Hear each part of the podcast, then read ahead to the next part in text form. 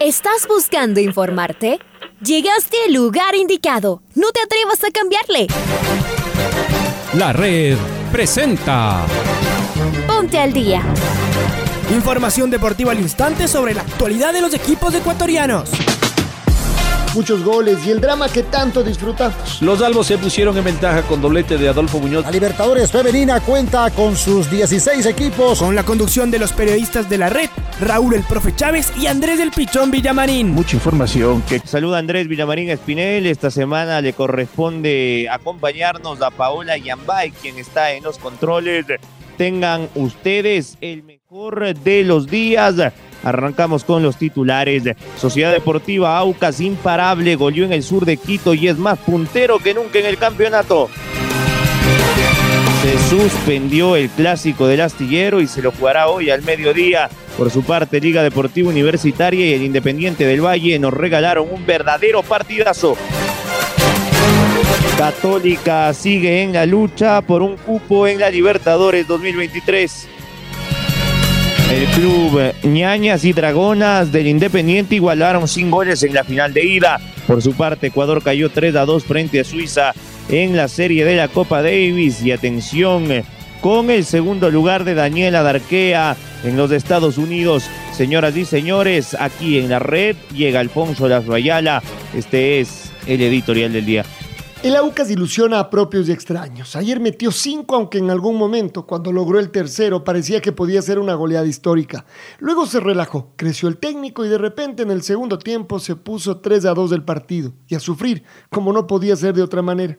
Pero logró meterse nuevamente en el encuentro y tal vez ese fue el mejor síntoma para los orientales, regresar de un momento complicado. Y luego volvió a hacer baile con los goles de Víctor Figueroa y Juan Manuel Tevez. La parroquia oriental festeja, suspira y sueña. Volvió el goleador Francisco Fidrisewski con un doblete, el segundo tras una gran jugada de Roberto Ordóñez. La Tuca está atravesando un momento realmente dulce. Y además su símbolo, Víctor Figueroa, está recuperando su nivel y así el cuadro expetrolero luce poderoso y temible. Su calendario sigue siendo muy bueno. Visita al Cumbayá en el Atahualpa, recibe al Muchugruna, visita Barcelona y cierra en el Gonzalo Pozo ante Lorense.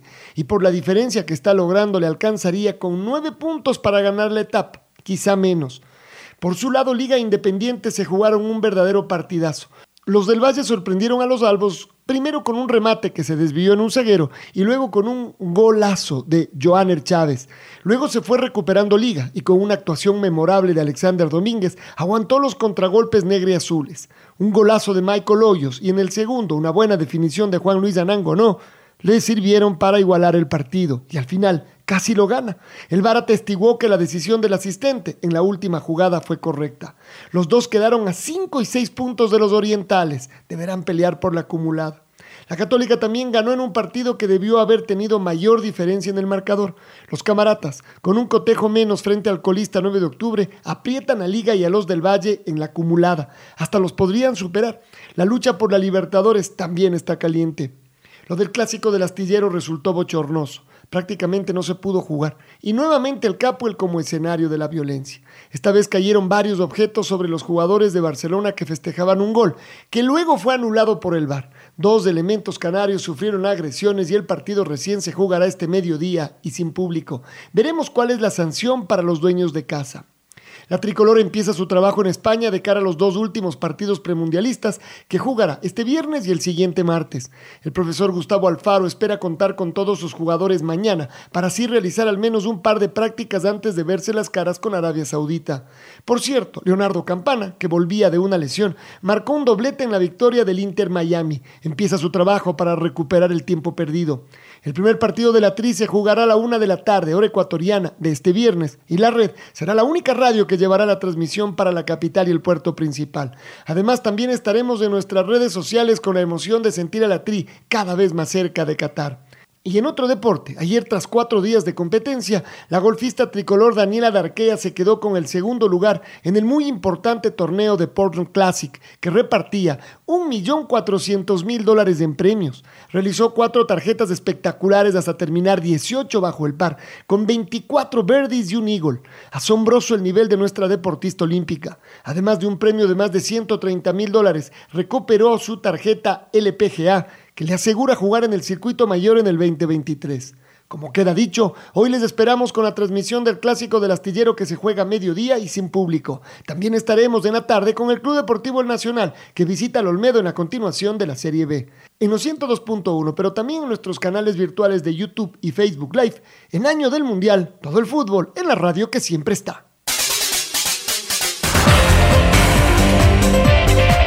Vámonos al sur de Quito con el puntero, con el Aucas que le ganó 5-2, le ganó 5-2 al elenco del técnico universitario. Carlos Edwin Salas, bienvenido señor, ¿cómo le va? Hola Pichón, ¿qué tal amigos? Un gusto, saludos cordiales. Sociedad Deportiva Aucas gusta, gana y golea, además desde el puntero absoluto del Campeonato Ecuatoriano de Fútbol. El cuadro oriental derrotó por goleada 5 goles a 2 a técnico universitario en el estadio Gonzalo Pozo Ripalda con una muy buena asistencia y una alegría popular. La fiesta del pueblo se hizo presente ayer en el estadio del sur. El Aucas es el puntero absoluto del campeonato con 25 puntos. Está a 5 de su inmediato seguidor que es el Independiente del Valle. Para el Aucas anotaron Francisco Fidisewski, el polaco goleador del campeonato en dos ocasiones, Víctor Figueroa, Cano y el Búfalo Tevez, quien marcó la última, la quinta, como dirían los taurinos, no hay quinto malo. Aucas, el equipo oriental, es el puntero del certamen y es firme candidato a ganar la segunda etapa. Continuamos compañeros con más en el Noticiero al Día. Gracias, Carlos Edwin. Y yo les invito a escuchar al DT del Aucas, al profesor César Farías, que decía lo siguiente después de la victoria. Ya cuando son las últimas jornadas de un campeonato, estamos en la etapa final. un campeonato que es de 15 partidos, se juegan 5 partidos primarios donde sacamos 11 puntos y el, el intermedio que logramos también eh, sacar los puntos necesarios para el promedio de campeón. Y ahora estamos en una etapa final que es lógico que es difícil para todos. Es un equipo que venía de seis partidos que no perdía, que, juega bien y que fue a todo o nada. Y es una situación eh, que, valedera que hay que reconocerla. ¿Qué excusa voy a buscar? Usted lo está diciendo, nos sometieron, está bien. Ahora, eh, vienen seis partidos atrás también que nadie les gana. Y este equipo tiene la capacidad de, poder reponerse de eso, habla bien de Aucas también. Y el rival, vuelvo y repito, jugó bien, tuvo valor, tuvo atrevimiento. Hay algunos jugadores que se jugaron su partido aparte, obviamente, con la ley del ex. Y, eso es normal en fútbol. Y uno debe ser, eh, eh, tener la capacidad de reconocerlo.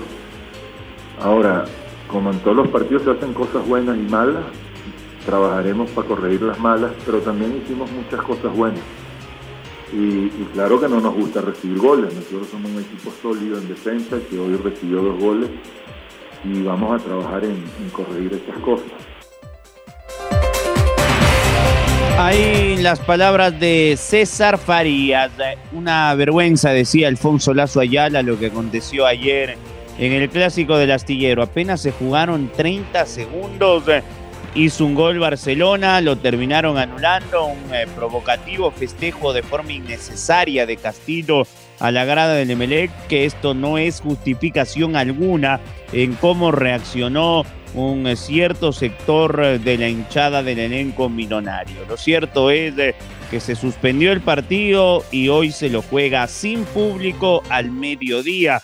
Hubo un eh, impacto en el Paco Rodríguez que después no pudo continuar tras un botedazo, bueno, tantas cosas, después de el partido se lo terminó jugando en las redes sociales eh, con la postura del club Sport Emelec recordando el pasado, eh, en una cuenta oficial que actuó como una cuenta de hincha, lamentablemente. Luchito Quiroz, cuénteme, bienvenido, ¿cómo le va? ¿Qué tal Andrés? Un gusto saludarlo. Eh, lamentablemente el partido entre Melilla y Barcelona no se lo pudo jugar o terminar de jugar la noche de ayer en el estadio George Capwell. Ya que hubo incidentes, lanzamiento de botellas con impacto a los jugadores de, Barcelona, concretamente a Carlos Rodríguez, y por tanto el juez Franklin Congo tuvo que suspender o paralizar el partido por 30 minutos y al ver que no habían garantías, Barcelona se opuso a que se reinicie el mismo. Hoy, a las 12 del día, sin público en el estadio George Capwell, se jugará desde el minuto 3 este compromiso. Así lo resolvió eh, la gente de la Liga Pro y por lo tanto hay que estar expectantes al mediodía. Un abrazo. Gracias, Luchito. Otro abrazo para ti. Vamos eh, a dejar este lamentable tema y nos vamos a meter con un partidazo. Lo que se vivió el día sábado en Casa Blanca fue intensidad, de fútbol eh, y goles. Terminó 2 a 2, pudo haberlo ganado Liga sobre el cierre, un gol bien anulado a Lucas Gamba trajo consigo que el empate se lo tenga escrito 2 a 2. Qué momento de Domínguez, ¿ah? Era criticado, bueno. Domínguez terminó salvándolo a Liga ante un Independiente que quizá mereció algo más el día sábado en Casa Blanca. Arranquemos con la gente de Liga Deportiva Universitaria. Es momento de ir con el asistente técnico de Subeldía que estaba expulsado. Nos referimos al profesor Maximiliano Cuberas. Se encontraron con esos dos goles rápidos, fueron muy efectivos eh, en, concretar. Y, bueno, más allá de todo, eh, quiero felicitar a, los jugadores por el esfuerzo, a la gente que, realmente eh, nos apoyó a pesar de, esos golpes, que obviamente que, que lo sentimos. Pero bueno, tuvo la fuerza, la voluntad y, y el coraje para revertirlo. La intención obviamente eh, era ganar, porque sabíamos la necesidad de, sumar de tres. Pero bueno, creo que, fue un, gran espectáculo donde dos equipos tuvieron propuestas ofensivas y bueno, donde hubo mucho, muchas situaciones, donde fue emocionante eh, para la gente, para el espectáculo. Y bueno, quedan ahora eh, cuatro partidos donde hay que continuar, seguir, eh, porque tenemos fe y vamos a luchar hasta el último. Y ahora vámonos a la otra vereda, la vereda del campeón. Martín Anselmi, DT de los Rayados, y sus palabras luego del empate a continuación. Al final es fútbol, nosotros no le dejamos la pelota a Liga. Quizás Liga no sacó la pelota por momentos, y, nosotros cuando tuvimos la pelota creo que la supimos manejar muy bien. Entonces eso provocó que, ellos tengan que ir a remontar un 2-0, obviamente, a, como sea, y, empezaron a acumular gente en ataque y el partido se termina partiendo porque justamente ellos acumulaban mucha gente en ataque, entonces hizo que algunos jugadores nuestros se retrasen y que, y que tengamos que, que, cuando quitábamos la bola intentar contragolpear. Eh, pero bueno, creo que hoy no supimos rematar el partido. Esa es la realidad.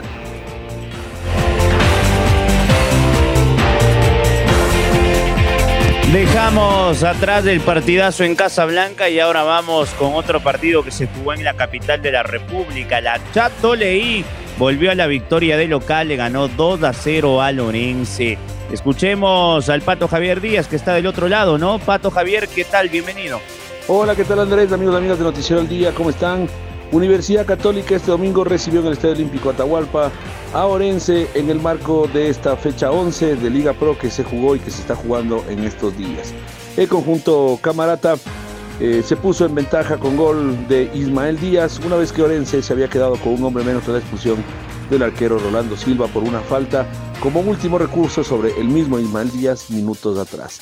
En la segunda parte, tras un, maravilloso pase de Facundo Martínez, un magistral pase, Lion Lord dominó en el área y definió también con mucha calidad para el 2 a 0 definitivo. Con estos tres puntos, Católica se mantiene a la expectativa de lo que pase son los equipos que están más arriba en la tabla de posiciones, particularmente Sociedad Deportiva Aucas en la segunda etapa de Liga Pro, pero además sumó tres unidades que le permiten seguir pensando que es posible clasificar a la Copa Libertadores 2023. Para el Noticiero al Día informó Patricio Javier Díaz. Gracias, Pato querido. Fuerte abrazo. Bienvenido al noticiero. Excelente trabajo en la Vuelta a España. Vamos ahora a escuchar a Rondelli. Aprovechemos eh, con las palabras de, de, de, de Camarata. Esa vez nos tocó cuatro partidos que eran a matar o morir, porque Católica después de haber hecho un año muy bueno, una campaña de distante excelente, es más, Sache no se va por resultados. Entonces, agarrar esos cuatro partidos para nosotros era importante sumar la mayor cantidad de puntos porque podíamos o clasificar a Libertadores como lo hicimos o podíamos quedarnos afuera de todo. Eh, no nos alcanzó para pelear la etapa porque ya con el partido que, que se había perdido acá con Musulmana ya matemáticamente no había chances.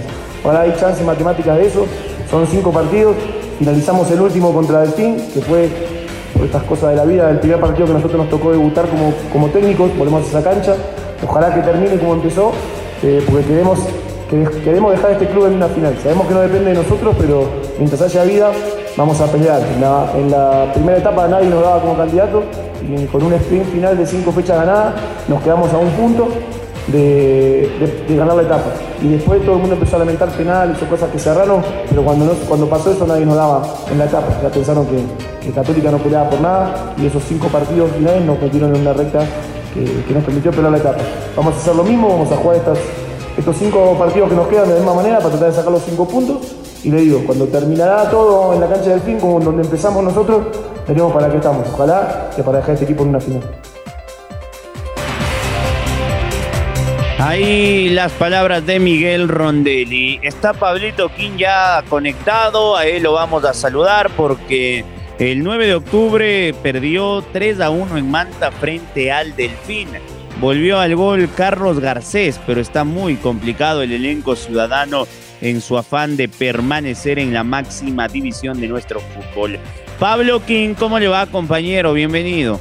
Hola, ¿qué tal amigos? ¿Cómo les va? Aquí está la información para el Noticiero al Día a través de la red La Radio que siempre está. Carlos Garcés se reencontró con el gol a los tiempos. La única buena noticia de la derrota del 9 de octubre ante Delfín fue el reencuentro goleador de Carlos Garcés casi cuatro meses después.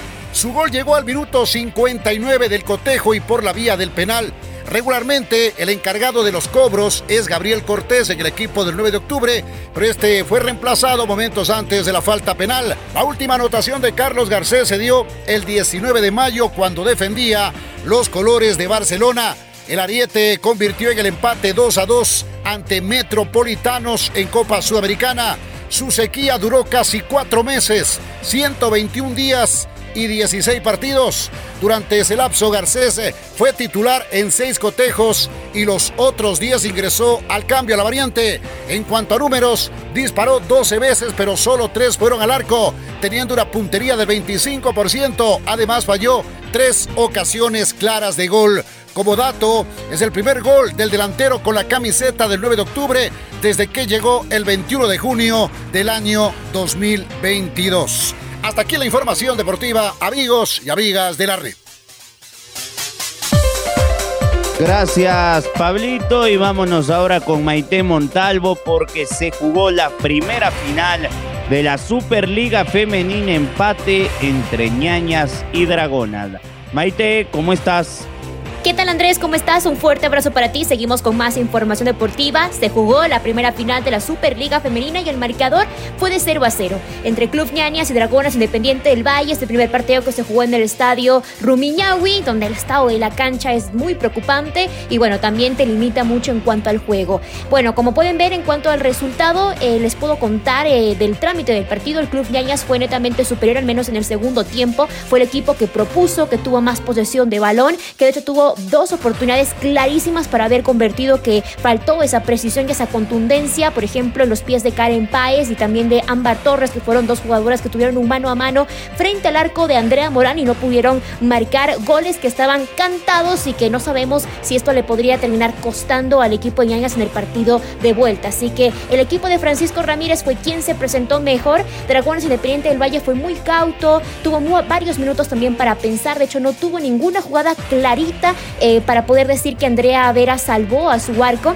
Eh, hubo alguna de Erika Gracia, pero que estuvo muy apagada en este partido y tampoco tuvo ninguna jugadora que le haga el juego que ella tanto quiere para poder ir hacia adelante. Hizo mucha falta Nayeli Bolaños, justamente la semana pasada ya fue operada de su rodilla, que estará fuera de las canchas por aproximadamente ocho meses, entonces ahí se ve bastante la falta de su goleadora, que al menos el equipo de Dragonas no tiene esa carta de gol eh, que sí la tenía durante toda la temporada con Bolaños. Así que es un partido donde Ñaña se mostró mejor. Se espera que este domingo 25 de septiembre pues se tenga ya el partido de vuelta y poder conocer a las nuevas monarcas de nuestro fútbol. 0 a 0 y restan estos 90 minutos de juego. Veamos quién puede ser el campeón. ¿Será Ñaña? ¿Será Dragones Independiente del Valle? Lo conoceremos esta semana y obviamente en la red, siguiendo el fútbol femenino, le estaremos contando más detalles durante los próximos días. Regreso contigo Andrés con muchas más novedades.